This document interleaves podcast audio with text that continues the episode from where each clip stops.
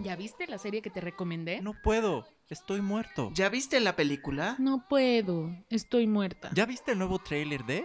No, puedo, estoy muerta. Hola. Hola.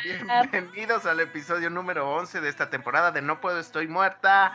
Por aquí nos acompaña Jazz, ¿cómo estás? Sobreviviendo todavía, amigos, sobreviviendo, aferrándome a las ganas de vivir. Aquí estamos, al pie del cañón. Exacto, muy bien, qué bueno. Mantenerse positivos es importante. ¿Y tú, Bull, cómo estás? Todo perfecto, ganado como siempre, ya a punto de terminar la cuarentena. Ah, ya te vas a te vas a auto exiliar de la cuarentena. Exacto, sí. De plano, ya. Tú no vas a esperar el semáforo. Ah, ¿Quién sabe? Ok. Muy bien, pues yo soy Arge Díaz y bueno, pues nos da mucho gusto que esté nuevamente escuchándonos o si es su primera vez, pues se la van a pasar muy bien. Ahora vamos con algo de música que va a elegir nuestro querido amigo Bull, a ver si les gusta.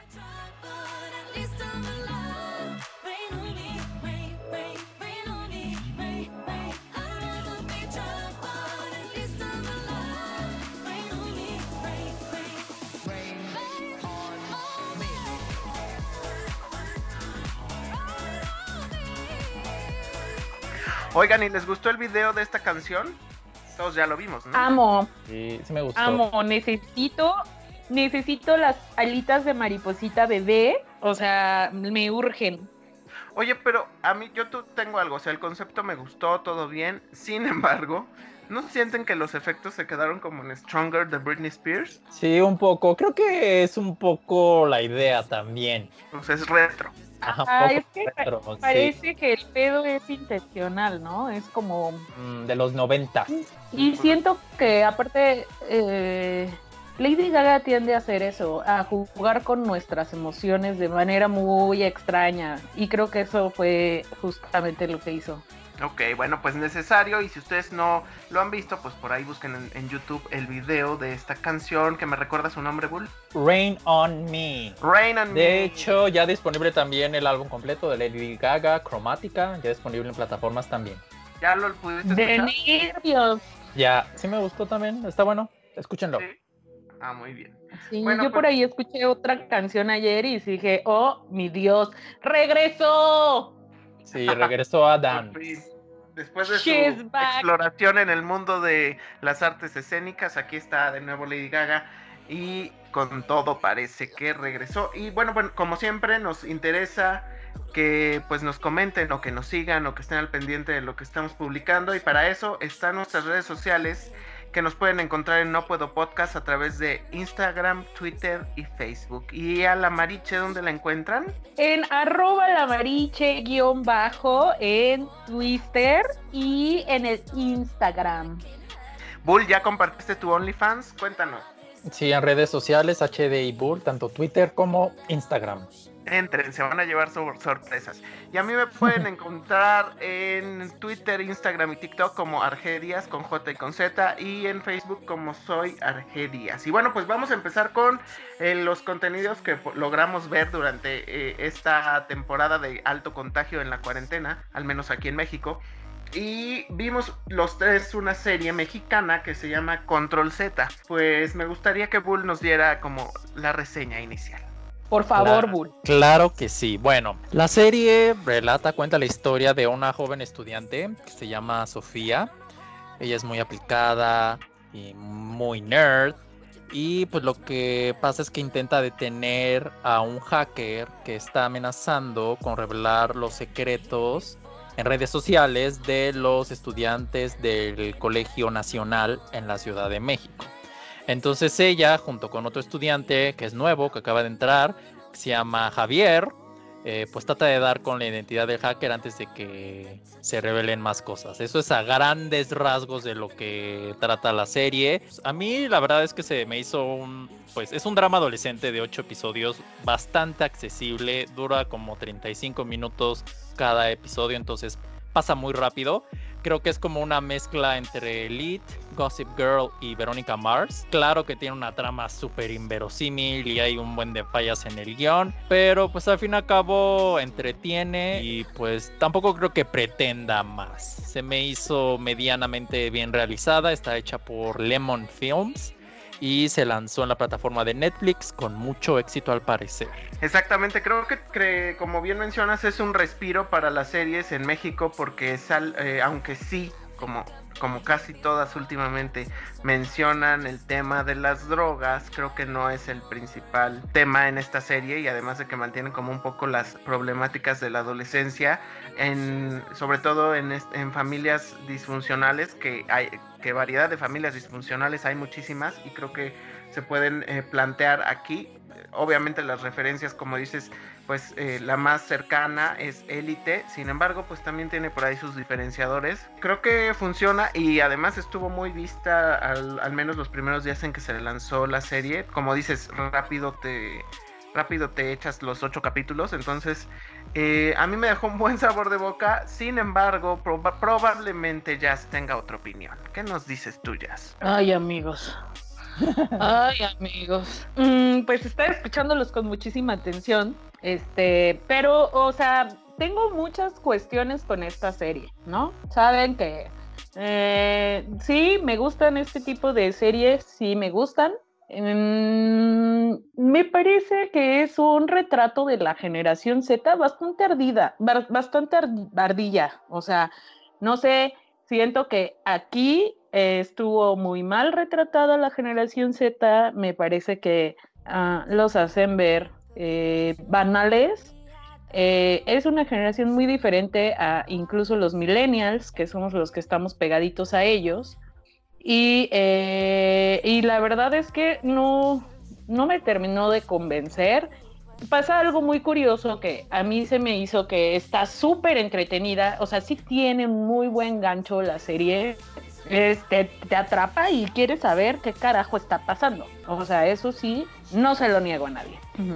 Sin embargo, em, el asunto es que con medida que va avanzando la historia, te das cuenta que estás viendo Amor a mil por hora combinado con La Rosa de Guadalupe y Élite. O sea, sí tiene esta onda de misterio de élite totalmente, de, ay, en la prepa hay un caso de investigación en el que los morros están súper metidos. No me gustó nada nada, nada el papel de, de Rodrigo Cachero.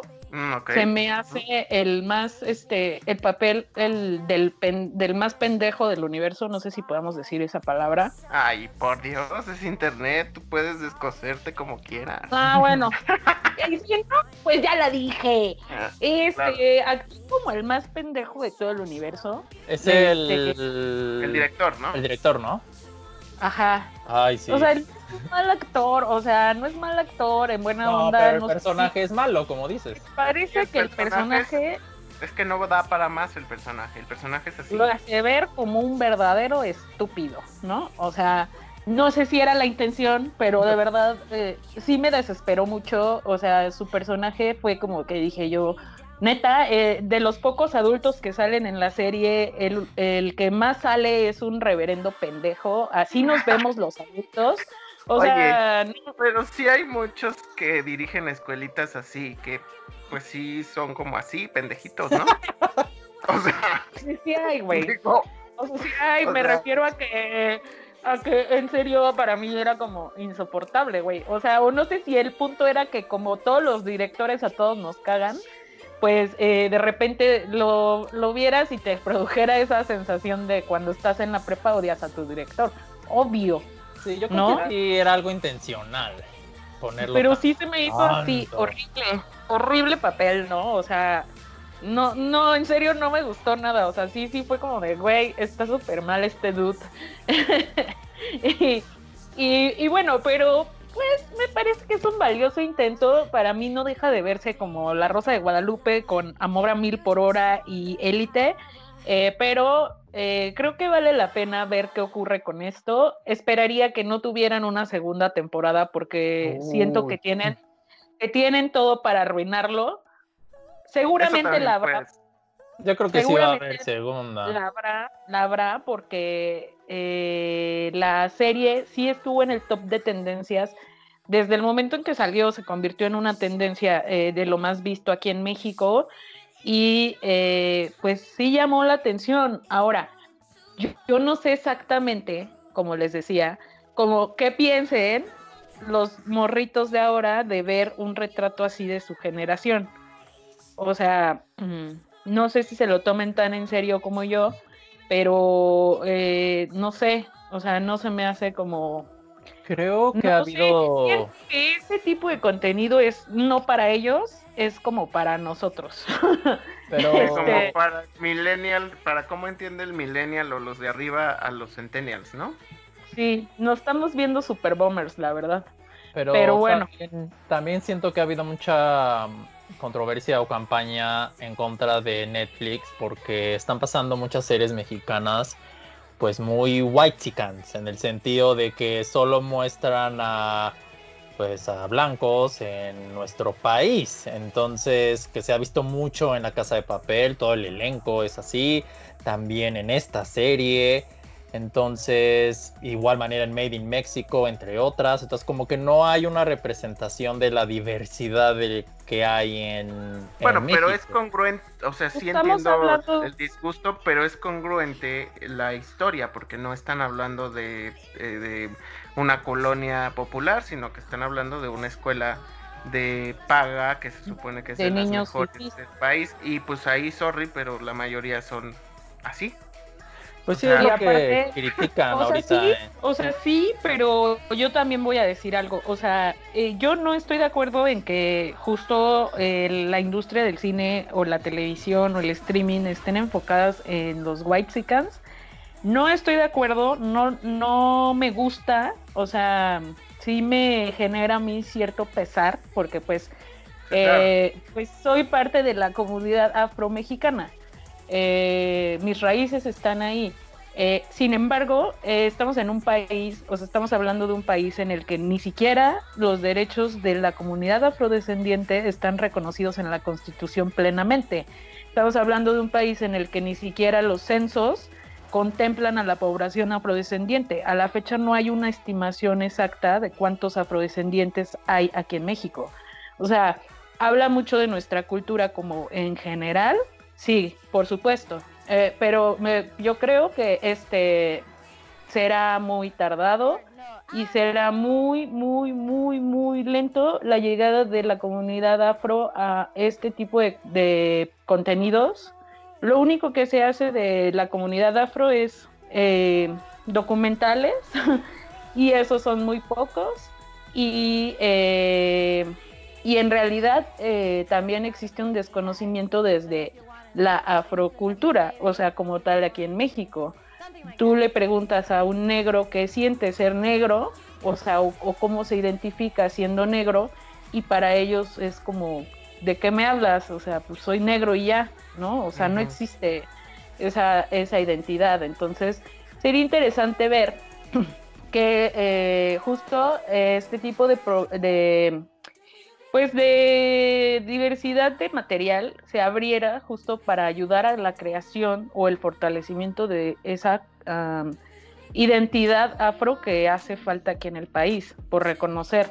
Es muy lento, hay, yo les puedo decir, hay muy pocos, muy pocos trabajos que se han hecho de la comunidad afro. Y sí, sí es cierto, Bull, pero pues es que es como de, güey, pues sí, ni siquiera, ni siquiera se ha avanzado en otras cosas, la verdad, dudo que, que ocurra en el tema de, de los streamings pronto, la verdad. Pero creo que, bueno, ya hablando un poco de, de lo que, del tema que sigue, creo que hay algo o una propuesta diferente en Ya no estoy aquí, que también está en Netflix, donde representan Claro. a, una, a una minoría. Sí, es una subcultura, o sea, pero justo eso, estamos abiertos a hablar de subculturas, pero no de culturas. Ah, ok. Es como súper raro, ¿no? Es como, ah, sí, este, lo que se me hace más rarito y siento que va a vender, eso sí, pero esto otro no. Es como, no sé, es muy hipócrita nuestra perspectiva de, de como país a nivel cultura. Yo pienso, no sé, pienso. Se me hace como eso. Ok, bueno, pues ahí está la situación y sí, ciertamente no hay una representación eh, de toda la diversidad de razas eh, que hay en México. Y, pero hablen, háblenme un poco más de esta subcultura que también está en Netflix, que con Ya no estoy aquí, que ustedes pudieron ver. Efectivamente, es, bueno, la película es dirigida por Fernando Frías y empieza en Monterrey, donde Ulises es un joven que pues se la pasa, pasa sus días bailando cumbia de Colombia, con un, con un estilo muy particular, y pertenece a una pandilla, digámosle, llamada Los Tercos, y por un tema con el cartel, pues se ve obligado a emigrar a Estados Unidos, dejando atrás a su familia, a sus amigos y la música que pues tanto ama. Siento que es una película que muestra un lado diferente, una subcultura como dice Jazz, y que es como también algo fresco después de tanto contenido de White Chickens y tramas medio tontas.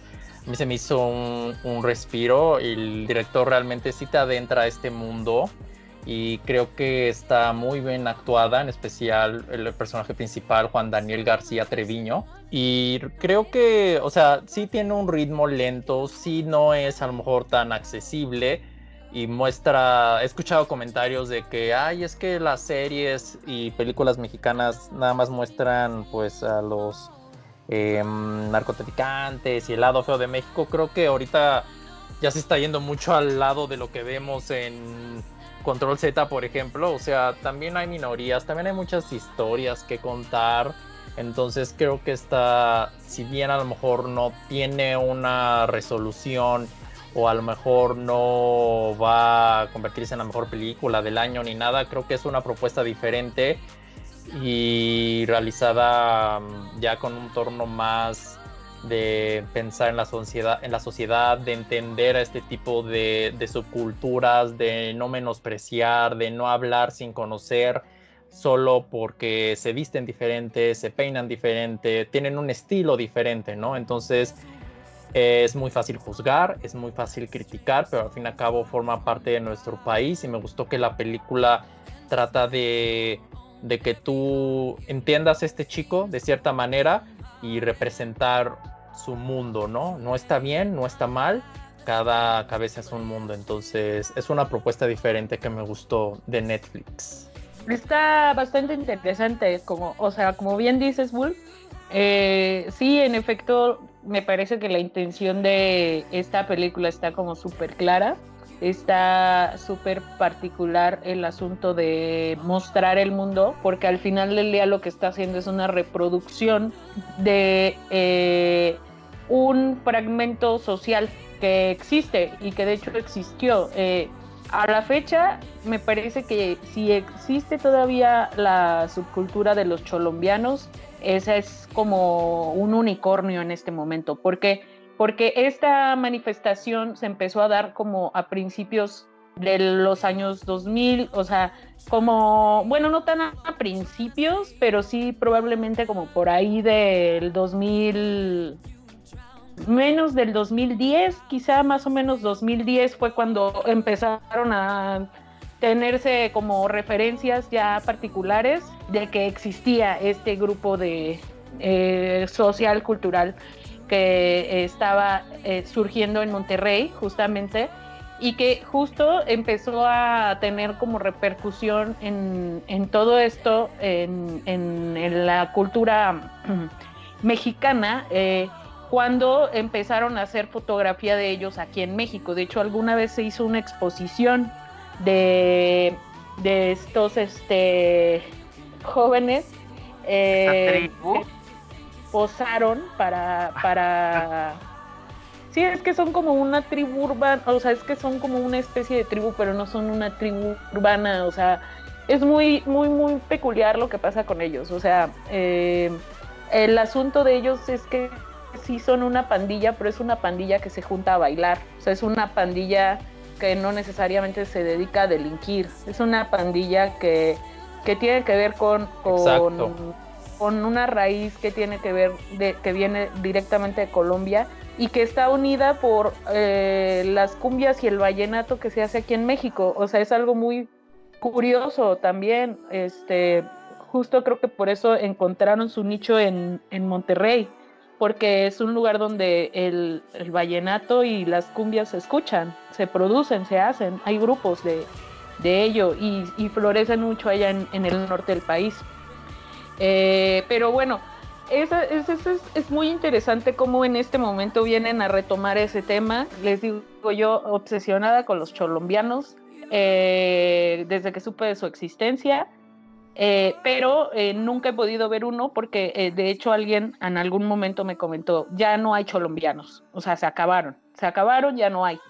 entiendo que también es justo lo que intenta demostrar un poco la, la película su aspecto sumamente feroz, su aspecto sumamente salvaje, su, aspecto sumamente mm, cholo, eh, eh, así como pues de look muy exótico, muy extravagante, muy intenso, también eh, creo que despertaba piques de otros grupos, de otros grupos criminales, no necesariamente grupos como ellos, que eran unidos por el tema de la música, ¿no? Este, entonces, me parece que han ido desapareciendo justo porque otros eh, grupos o otros, otras tribus eh, hicieron lo suyo, ¿no? Eh, amenazarlos, golpearlos, intimidarlos o hacerles cosas, ¿no? Por su aspecto. Entonces, pues sí es algo muy interesante. Yo creo que está súper buena esa película. Eh, entonces sí, sí vale la pena que, la, que la vean con criterio, amigos, con criterio. Ok, pues la pueden encontrar ahí en Netflix y también en Netflix, eh, Jazz. Tú viste algo que no es tan reciente, pero que es importante hablar de, que se llama Logan Lucky. ¿Qué nos dices? Oigan, sí, no saben, no saben, no saben la divertida que me di. En serio, si ahorita tienen ganas de despejar su mente de todo lo que está pasando a su alrededor y quieren reírse muchísimo viendo a Chamin Tatum y a Adam Driver siendo los más tontitos. De veras, esta es la película. Logan Loki, hagan de cuenta que es eh, pues una película que trata de unos hermanos que eh, pues se dedican a robar y ellos tienen, uno de ellos viene con una situación, Chamin Tatum viene con una situación hacia su hermano Adam Driver eh, para decirle, oye, güey, pues es que mira, sabes que tengo muchas broncas y resulta ser que pues se me ocurrió que podríamos robar un varo así tremendísimo en un espectáculo de una carrera de coches. Mientras todos van a estar todos felicísimos viendo esta carrera de la NASCAR, nosotros vamos a darles el golpe de nuestras vidas, ¿no? Entonces, empiezan a hacer todo un plan maestro para divertirse con, con, divertirse, ¿eh? ¿Qué tal? Para llevarse todo este dineral. Y este, y sí es cierto, ¿eh? Arge, ya me acordé, sí es cierto, sí sale Daniel Craig, ya no me acordaba. Este, pero bueno, es que dijo. Ya, ya decía yo que sí sale. Sí, sí sale, sí sale. Y de hecho, pero ¿saben qué? Aparte me sorprendió porque yo no había visto que salía Daniel Craig. Y justo cuando salió, fue como en el papel más inesperado que lo pudiera haber visto nunca. O sea, ya la, si ya la has visto, Bull, este, estarás de acuerdo conmigo de que en serio es totalmente un papel que no te esperas de ese güey. Bull. Sí. es diferente a lo que ha hecho. La película es dirigida por Steven Soderbergh, que ha hecho, pues, entre otras, Contagio, las de la Oceans Eleven, etcétera. Entonces, pero sí, el personaje de Daniel Craig es fuera de lo que tú te esperas del 007, que es lo que he estado haciendo últimamente, ¿no? Sí, o de la chica del, tatuaje del dragón, lo que sea. Bueno, el chiste es que sí pienso que esta comedia de, de, de verdad les podrá sacar muchísimas carcajadas, de verdad. Eh, creo que creo que nadie en este reparto está en su zona de confort. Todos están en una posición actoral en la que no se les ha visto en otros papeles. Así que, pues, si se quieren reír un rato, esta es la recomendación de una muy buena comedia que pueden encontrar en Netflix, amigos. Pues ahí está la recomendación y a mí me gustaría recomendarles también otra película en Netflix que eh, en este caso es española y se llama Te quiero imbécil. Bueno, esta película Ay, básicamente se dirige al, a, a nosotros que somos esa población aún millennial, pero que ya tenemos un poder adquisitivo un poco más elevado porque ya trabajamos, ya somos negros de las empresas. Y este, Oye, sí- sí- tenemos, tenemos, de mi vida voy a poder.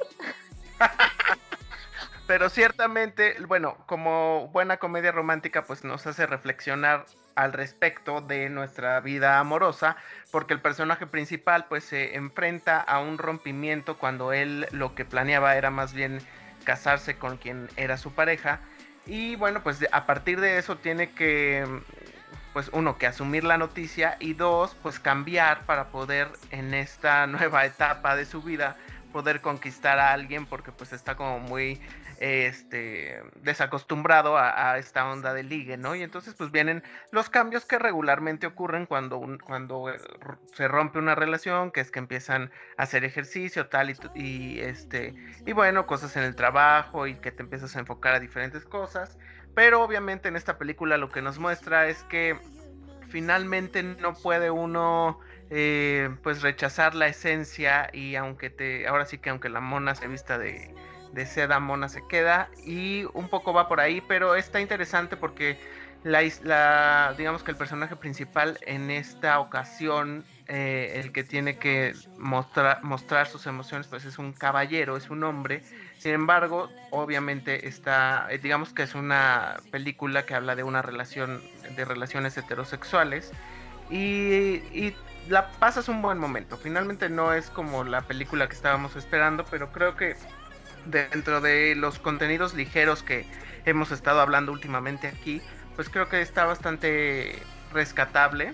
Este es totalmente predecible, nada que no hayas visto en ninguna otra eh, comedia romántica. Sin embargo, como abordan el tema y como y las actuaciones son bastante respetables.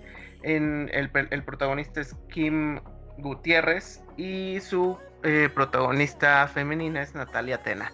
Entonces, pues, si quieren, por ahí también la pueden ver en Netflix. eh, es española y es una buena opción. Y si eso no bastase, eh, también Bull tiene otra comedia romántica entre sus eh, cosas que vio este, es- en esta temporada, pero nos cambiamos de plataforma y Bull vio el Hubiera si existe en Amazon Prime. ¿Qué tal está? Esta película salió en el 2019, ahí por ahí de diciembre me parece, y ya se estrenó en la plataforma de Prime Video. Es protagonizada por Ana Serradilla.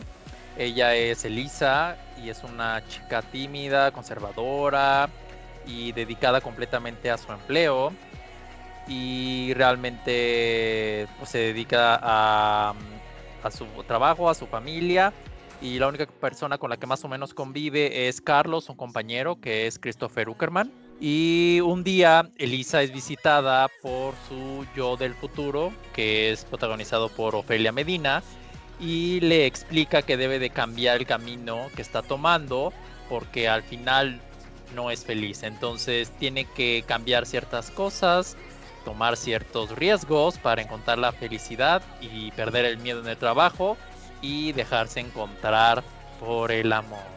Entonces, bueno, ya de por sí la trama es volver al futuro en versión comedia romántica, pero sí la película tiene clichés, hay fallas en la dirección y en, el guion que son mediocres, pero creo que el elenco medio la salva. Ana Serradilla y Christopher Uckerman tienen buena química y pues la aparición de Ofelia Medina es buena. Es obviamente un concepto ya repetido, pero creo que en general funciona, más o menos entretiene. Creo que con una mejor dirección y con un mejor guion podría haberse convertido en un clásico de comedia romántica aquí en México, pero se queda en el, en el intento. No te la vas a pasar mal, pero sí hay cosas que se podrían optimizar. Es la típica comedia romántica con un toque de ciencia ficción y un poco de Terminator y el futuro y el pasado, pero pues para pasar el rato no está mal. Mm, Ok, pues bueno, también ahí está esa opción en Amazon Prime. Y hablando, y más bien es hora de hablar de contenidos diferentes y también eh, seguir con esa plataforma, porque ahí mismo también podemos encontrar Blade of the Immortal, que eh, mi querida Jazz va a hablar un poco más de eso. Oigan, es que no podía dejar pasar la oportunidad de compartirles a ustedes esta joyísima del anime. Resulta ser que el otro día, eh, pues estaba yo curioseando, ¿verdad? En, ahí en el Amazon Prime. Y me encontré una cosa súper rara que dije, ah, este póster, este anime, vamos a ver qué onda. Y resultó ser una cosa que, wow, wow, wow, amigos, de verdad tenía mucho tiempo que no había visto yo algo tan profundo o tan loco, tan intenso y tan bien hecho, con un increíble arte muy, muy, muy, muy, muy, muy, muy es extraordinario. Eh, es el tipo de anime que yo les diría, encuentren el mood para verlo, es muy profundo y trata pues de un sujeto que es este samurái es un samurái muy, muy chingón, ¿no? Este samurái se dedica a buscar venganza, a ir a buscar a gente que ha hecho el mal. Es como una especie de vengador. Y este sujeto, pues resulta ser que, eh, pues tiene algún asunto de inmortalidad que, eh, pues a él le ayuda mucho a poder eh, ir en contra de todas esas personas y criminales que eh, pues llegan a convertirse en más de 100 los que él ha enfrentado. Gente difícil de enfrentar y gente sumamente mala. Eh, algunos de ellos no son personas, algunos de ellos son demonios.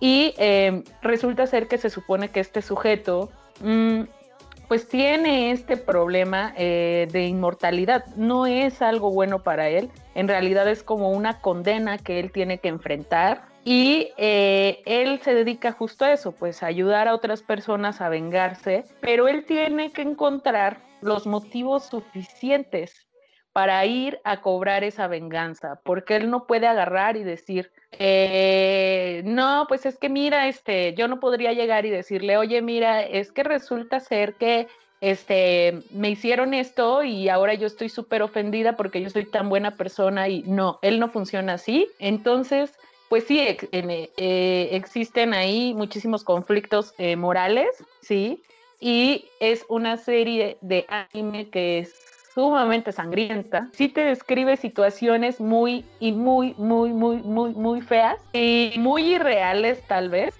pero, eh, pero de verdad, de verdad, de verdad, es algo que vale la pena ver si a ustedes les gustan eh, los animes. Eh, es una recomendación que me gustaría hacerles a todos los que les encanta el tema también de la venganza. Ya ven que la gente del oriente eh, tiene una cuestión con el tema de la venganza. Esta es una forma de eh, abordar el tema de la venganza, el ya tan desgastado tema de la venganza, de otra forma. Entonces, se les recomienda muchísimo este anime japonés. No los, los dejará atónitos porque de verdad es una historia llena de profundidad y de, pues también con muchísima pues enseñanza, por así decirlo. Entonces, pues ahí está la recomendación. Pero yo sí les digo que vale todísima la pena del mundo poner sus ojitos para prestarle toda la atención a este anime. No me había emocionado yo tanto con un anime desde hace mucho tiempo. Y eso sí, pues ahí sí les gusta y cuéntenme porque este me urge comentarlo con alguien. Pues bueno, ahí está la opción de, Blade of the Immortal que lo pueden encontrar en Amazon Prime. Y pues sí, suena bastante interesante. También el póster está este, intrigante. Bueno, ahí lo pueden encontrar. ¿Y dónde le pueden comentar o nos pueden comentar? A través de nuestras redes sociales en No Puedo Podcast, eh, en Instagram, Twitter y Facebook. Y a ti, Mariche, ¿dónde te encuentran? En arroba la mariche guion bajo.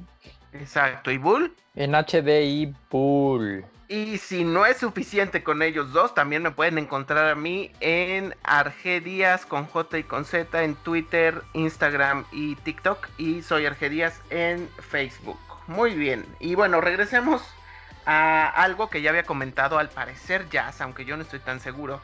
Pero eh, eh, de estas cosas que uno se pone a ver de pronto, pues es esta una serie mexicana que se llama y seguramente ustedes ya la vieron como desde hace mes y medio en las recomendaciones, eh, una serie que se llama Desenfrenadas, en donde en la portada aparece Tessa Ia. Eh, y bueno, la, no pude ver muchísimos capítulos, pero me pareció muy interesante la premisa inicial, que es creo lo que ya nos había comentado Jazz, esta parte de que eh, tiene como muchas referencias feministas, o más bien como una crítica al machismo también, o sea, al mismo tiempo, ¿no?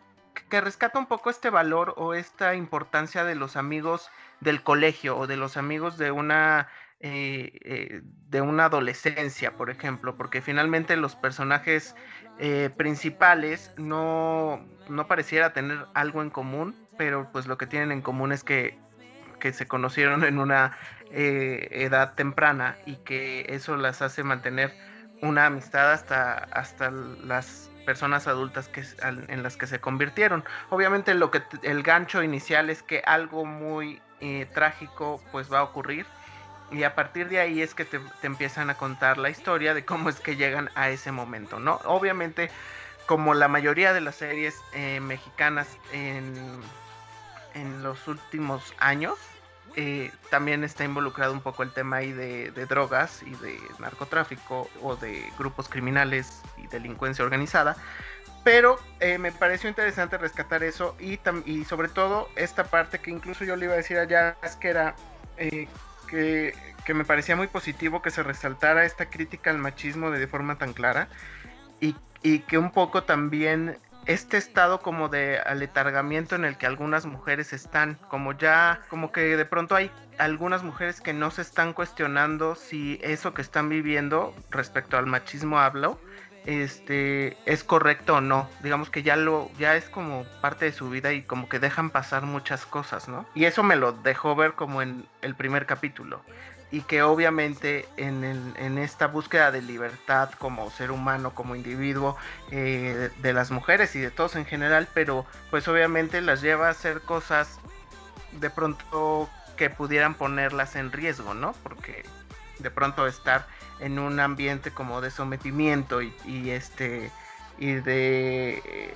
de andar siguiendo como lo que se espera de ellas, eh, pues pueden llegar a tomar decisiones que las puede colocar en algún momento, pues en, el momento inoportuno, digámoslo así. Entonces, creo que es una buena opción. También es, es interesante que sea mexicana y que además eh, me pareció muy bien actuada. No, no, no creo haber tenido como algún alguna queja al respecto en lo que llevo viendo. Pero Eso pues, es cierto, ¿eh? O sea, sí, no hay como queja, ¿no? De la actuación están cañonas.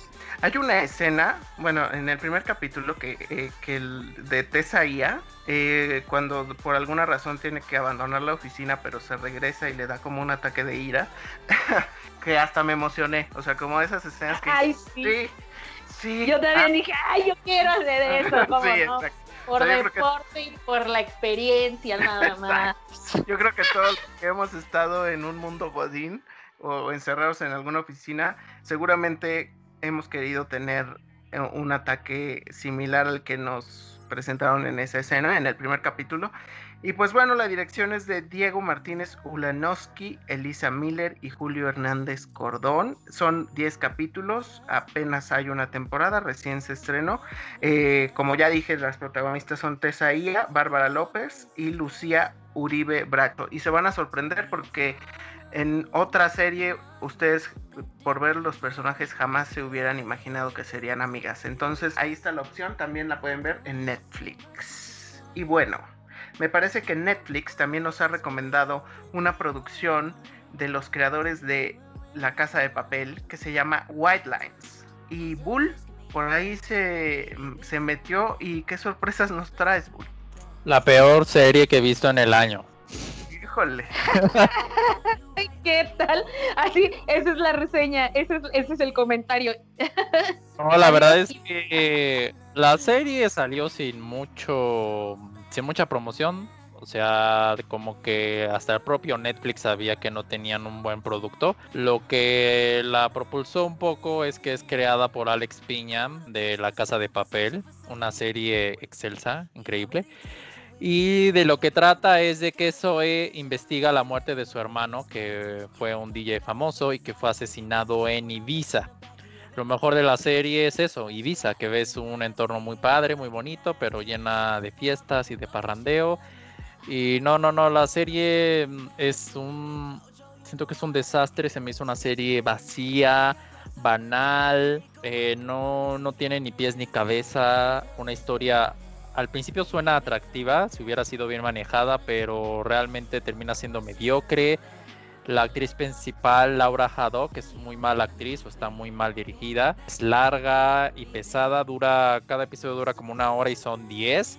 Entonces realmente no puedo recomendarla. Me causó intriga el corto y el póster, pero no, no creo que proponga mucho y ni que vaya a haber segunda temporada. La serie ha sido mal recibida en cuanto a críticos y al público y pues bajo su propio riesgo. Se me hizo muy, muy pobre. Pero un poco de qué temas habla, o sea, qué aborda. Es que es eso, no hay nada, es muy vacío. es una obra y nada más ves, o sea, empiezan a introducir nuevos personajes, o sea, hay varios personajes que no tienen sentido en un principio, entonces, y la chica esta pues viaja a Ibiza y empieza a involucrarse al, en el mundo de las fiestas, entonces realmente no, no nada te atrapa, todo lo sentí antipático, no sé, pues banal. la odió, la odió con todo su ser, con todo su ser. Yo creo que muestra la verdadera cara de este Alex Piña, aunque haya tenido un éxito no significa que lo pueda repetir. Entonces, sí, no. No, y como bien dicen, los fracasos también son parte del éxito. Pues sí, pero... necesita un cúmulo de fracasos para seguir siendo exitosos, entonces... Eh, avísale eso a mis jefes, avísale eso a mis jefes. Yo no lo ven así. Esto difícilmente va a ser algo tan cutre. O sea, finalmente eh, va a tener que corregir, porque si no, o sea, no puedes vivir toda la vida de la casa de papel, ¿verdad? claro que puede, claro que puede. Yo lo mantendré vivo si él vive toda su vida de la casa de papel. ok, muy bien. Oye, Bull, pero y entonces viste una cosa adicional esta semana que se llama, también es una serie y se llama Snowpiercer, ¿no? Sí, es una serie que se estrenó en Netflix, eh, también en TNT en Estados Unidos y liberan episodios nuevos cada semana. Es una serie de televisión de thriller que se basa en la película surcoreana checa dirigida por Bon Joon-ho, sí, el mismo que dirigió Parasite. Esta película salió en 2013 y fue protagonizada por Chris Evans. La serie tiene el mismo título y es un reboot que continúa la trama de la película que sigue a unos individuos en un tren, digámosle, que da vueltas sin fin, ya no hay una población, ya fue, digamos, el apocalipsis, entonces los que sobrevivieron están en este tren que tiene diferentes clases en cada uno de los vagones. La serie es protagonizada por Jennifer Connelly y David Dix que realmente siento que este drama se queda en el intento, por lo menos en los dos primeros episodios. La película funciona mucho mejor. Creo que esta serie se siente un poco innecesaria, parecida un poco con Hannah, que también la adaptaron en serie. Entonces habrá que ver más, pero es un concepto de ciencia ficción que realmente con el toque de Bon Joon-ho funciona mucho mejor en su película, en un mundo más surreal, más cuidado y acá como que se van con el cliché y lo esperado en este tipo de series de ciencia ficción. Entonces, veamos si mejora. No me sorprendió y prefiero realmente quedarme con la película, pero pues es una propuesta nueva ahorita que, que lanzaron estas plataformas. ¿En dónde dices que está? En Netflix, pero les recomiendo ver primero la película. Que igual se Ok. llama Snowpiercer. Le pusieron aquí el tren del miedo. La película está en Prime Video. Ah. Entonces ok. pueden ver la película que pues realmente también tiene un elenco muy bueno, empezando con Chris Evans, Tilda Swinton y Octavia Spencer. También sale en la película. Ah. Entonces, creo que funciona mejor la película y para los fans de Bon Joon-ho que no la han visto, Ok. Pues suena interesante como para como para saber nada más, ¿no? Como para, Sí. Como para saber que podría uno no verla. Pues sí, como por lo menos para la saber serie no. que, que no todo le sale chido, ¿no? Bueno, la serie no la hizo él, solo la produjo. O sea, la serie él nada más estuvo, pero realmente lo que él dirigió fue la película. La película es lo que pienso yo que vale la pena ver. Ok, pues suena Ah. interesante. Yo creo que con esto llegamos al final de este episodio. Eh, el número 11 de, no- de esta temporada de No Puedo Estoy Muerta, pero no sin antes repetirles dónde nos pueden encontrar en nuestras redes sociales. Bull, HDI Bull, tanto en Instagram como Twitter. Jazz, Arroba la mariche guion bajo. Ahí me encuentran en Twitter y en Instagram, ¿cómo no? Ah, claro que sí. A mí me encuentran eh, como Argedias con J y con Z en Instagram, Twitter, TikTok y soy Argedias en Facebook. Y a nosotros en conjunto a este proyecto eh, No Puedo Estoy Muerta nos encuentran en No Puedo Podcast a través de Instagram, Twitter y Facebook. Y bueno, Eso. y bueno, pues como siempre, ha sido un placer que nos estén escuchando. eh, y hasta la próxima. Bye. fight